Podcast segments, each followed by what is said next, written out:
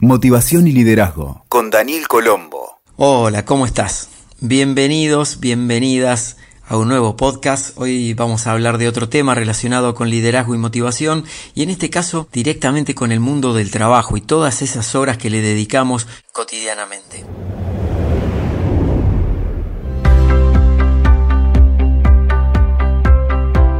La época de la pandemia del coronavirus, muchas personas cambiaron sus modalidades de trabajo y pasaron al modo home office. Esto implica que una gran mayoría no cuente con las herramientas esenciales de gestión del tiempo y sobre todo de saber poner límites al tiempo que le dedican a lo laboral. Incluso quizá se hayan convertido en workaholics. El término workaholic es una combinación de work, trabajo en inglés, y alcoholic, alcohólico y es una denominación para identificar a las personas adictas al trabajo. Entonces te estarás preguntando cómo saber si soy un adicto al trabajo. Algunas señales para saber si sos una de estas personas son que trabajan una gran cantidad de horas excesiva y no saben poner ningún tipo de límites de días, horarios y condiciones. Continuamente asumen nuevas tareas adicionales, además de sus responsabilidades habituales. No pueden poner freno a su adicción al trabajo.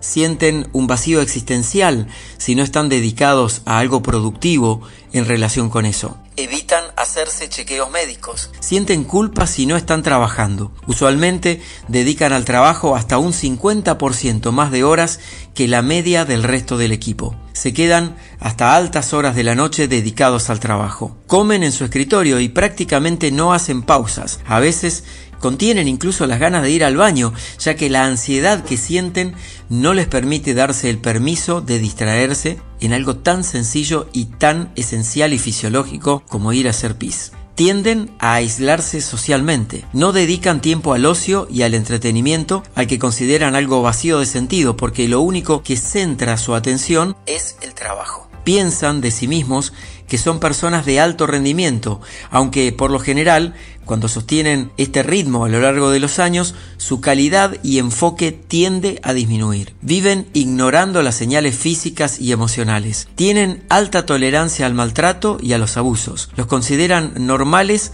dentro de un marco de alta exigencia sin poder discernir que los hieren y lastiman. Se sobreadaptan a las situaciones, a los problemas, a las personas muy por encima de sus posibilidades reales. Es decir, que están todo el tiempo sobreexigiendo y sobregirándose a sí mismos en su entrega de energía hasta el extremo del agotamiento total. También los adictos al trabajo relativizan cualquier problema de salud. No tienen registro del otro, están ensimismados en dedicar una cantidad extrema de horas solo al trabajo y a su propia mirada. Por eso es frecuente que tengan muchísimas dificultades para tener pareja, ser amigos, tener una rutina de ejercicios, por ejemplo. Se consideran profesionales destacados y prácticamente invencibles. Dejan de frecuentar a sus afectos, por ejemplo, no asisten a cumpleaños, a fiestas, a una reunión de amigos, suelen ser muy desorganizados puertas adentro de su hogar, no saben delegar y acumulan responsabilidades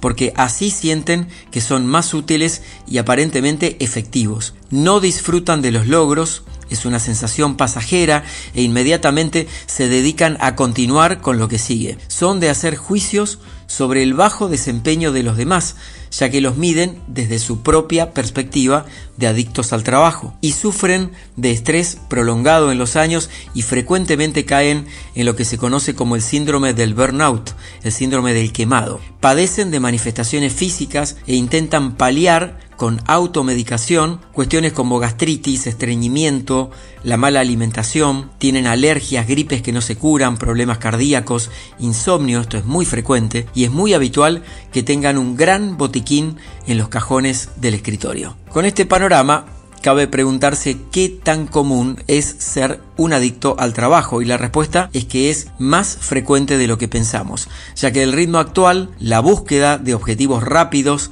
y la inmediatez en la que nos ha llevado el acceso instantáneo a información vía la tecnología hacen que exista un aceleramiento en todo. Y esto aparece también en el trabajo. Las personas también temen perder su trabajo si no rinden aún a costa de postergar su vida y caer en la adicción al trabajo presencial o en el formato a distancia. Por otro lado está la sobreexigencia individual, donde muchas personas intentan ser perfectas en todo cuando sabemos que la perfección no es posible en el plano humano. Podemos aspirar sí a la excelencia, que es hacer lo mejor posible todo el tiempo con los recursos que tenemos disponibles. Y a su vez, el liderazgo coercitivo, en el que la figura de un jefe extremadamente demandante lleva a las personas hasta sus límites, es una figura que todavía está vigente. Sin embargo, es necesario resaltar que cada vez aparecen más líderes conscientes que trabajan en otro tipo de conducción de personas enfocada en el desarrollo humano además de lo profesional. Y van surgiendo con mucha fuerza los líderes exponenciales, aquellos que pueden articular los resultados que se necesitan manteniendo el foco en las personas, en la sustentabilidad, el equilibrio y una razonable porción de vida personal, profesional, para sí y para los colaboradores. Y en este balance radica parte del éxito de muchas compañías que se están enfocando en la innovación. Entonces, si te diagnosticaste de alguna manera como adicto al trabajo o tenés esa tendencia para evitar volverte un adicto con todas las letras, acaban algunas ideas prácticas para que puedas implementar desde hoy mismo. En primer lugar, busca ayuda profesional. Un psicólogo o psiquiatra te ayudará a encauzar las prioridades de la vida, revisar el origen del trastorno y contener. En los aspectos de motivación, metas, liderazgo y rediseño personal y profesional, un coach profesional también puede contribuir. Otro tip importante, cumplir horarios y rutinas de trabajo. Al ajustar estas pautas podrás empezar de a poco a dedicarte a la familia, a los amigos, a las salidas, un hobby, a la lectura y a cualquier otra cosa que no esté relacionada con lo laboral. Es un proceso gradual. También aprender a delegar sentar las bases con los compañeros y colaboradores del equipo para delegar en forma efectiva. Importantísimo, detectar el cansancio y agotamiento y frenar a tiempo. Y evitar estar sobre adaptándote a las situaciones. Aplica acá la intuición y lo que te dicen las tripas para frenar a tiempo. Seguimos con otras ideas para que frenes a tiempo tu adicción al trabajo. Establece prioridades en la lista de pendientes. Esta es una herramienta básica de productividad para ayudarte a equilibrar tu vida personal y profesional. Hacete chequeos médicos. Para minimizar las dudas sobre el impacto del estrés es necesario que te realices controles periódicamente aunque no te guste. También cuida la alimentación y el descanso. Y en el descanso no menos de 7 a 8 horas diarias corridas por. Realiza ejercicio físico con regularidad, como mínimo tres veces por semana. Varía las rutinas laborales. Por ejemplo, alternar momentos de alta demanda de foco y concentración con descansos y recreación en lo posible fuera del entorno del trabajo. Y evita almuerzos o cenas de trabajo. Lo ideal sería dedicar esos tiempos para el disfrute y la desconexión podrían ser excepciones, aunque no la regla. Disminuí el estrés, baja los niveles practicando meditación, yoga,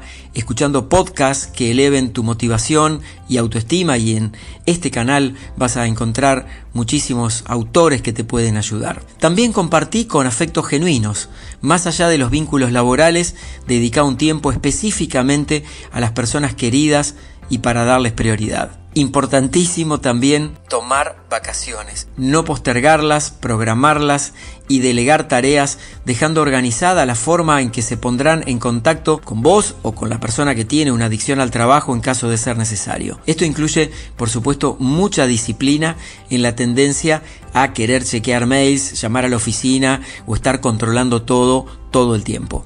También es fundamental que si estás pasando por un periodo de adicción al trabajo o si ya lo tenés, hay que pedir ayuda a un círculo de contención.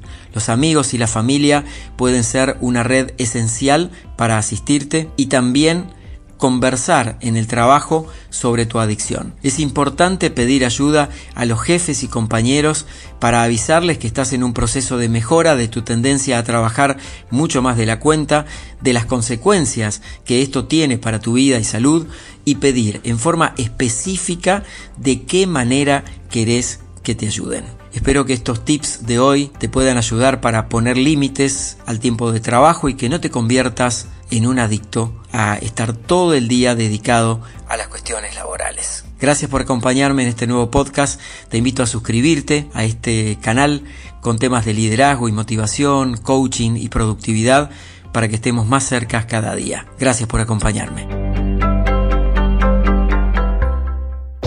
Escuchaste Motivación y Liderazgo con Daniel Colombo. WeToker. Sumamos las partes.